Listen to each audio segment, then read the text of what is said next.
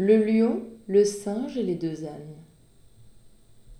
Le lion, pour bien gouverner, voulant apprendre la morale, se fit, un beau jour, amener le singe maître et art chez la gente animale. La première leçon que donna le régent fut celle-ci. Grand roi, pour régner sagement, il faut que tout prince préfère le zèle de l'État a certains mouvements qu'on appelle communément amour-propre. Car c'est le père, c'est l'auteur de tous les défauts que l'on remarque aux animaux. Vouloir que de tout point ce sentiment vous quitte, ce n'est pas chose si petite qu'on en vienne à bout en un jour. C'est beaucoup de pouvoir modérer cet amour. Par là, votre personne auguste n'admettra jamais rien en soi, de ridicule ni d'injuste. Donne-moi, répartit le roi, des exemples de l'un et de l'autre. Toute espèce, dit le docteur, et je commence par la nôtre, toute profession s'estime dans son cœur, traite les autres d'ignorantes, les qualifie impertinentes, et semblable discours qui ne nous coûte rien.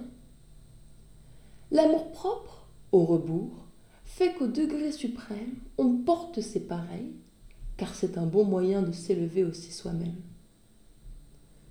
Que tout ce que dessus j'argumente très bien, qu'ici-bas main talent n'est que pure grimace, cabale, et certain art de se faire valoir, mieux su des ignorants que des gens de savoir.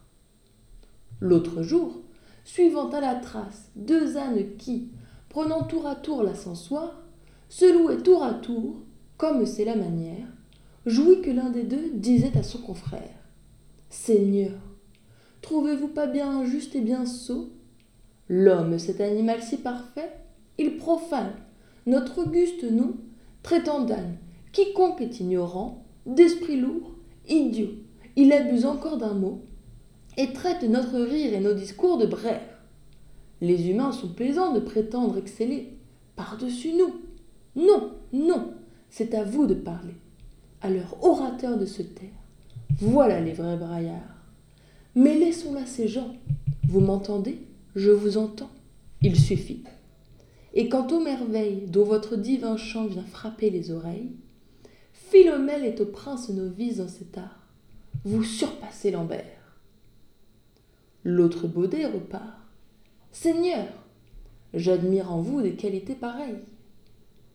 Cézanne, non content de s'être ainsi gratté, s'en allèrent dans les cités, l'un l'autre se prôner.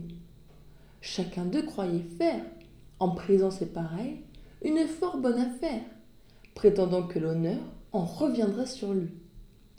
J'en connais beaucoup aujourd'hui, non parmi les baudets, mais parmi les puissances, que le ciel voulut mettre en de plus hauts degrés, qui changeraient entre eux les simples excellences, s'ils osaient en des majestés. J'en dis peut-être plus qu'il nous faut, et suppose que votre majesté gardera le secret. Elle avait souhaité d'apprendre quelques traits qui lui fit voir, entre autres choses, l'amour-propre donnant du ridicule aux gens.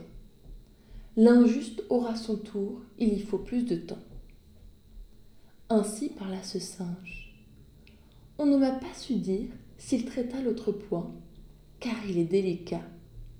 Et notre maître et art, qui n'était pas un fat, regardait ce lion comme un terrible cire.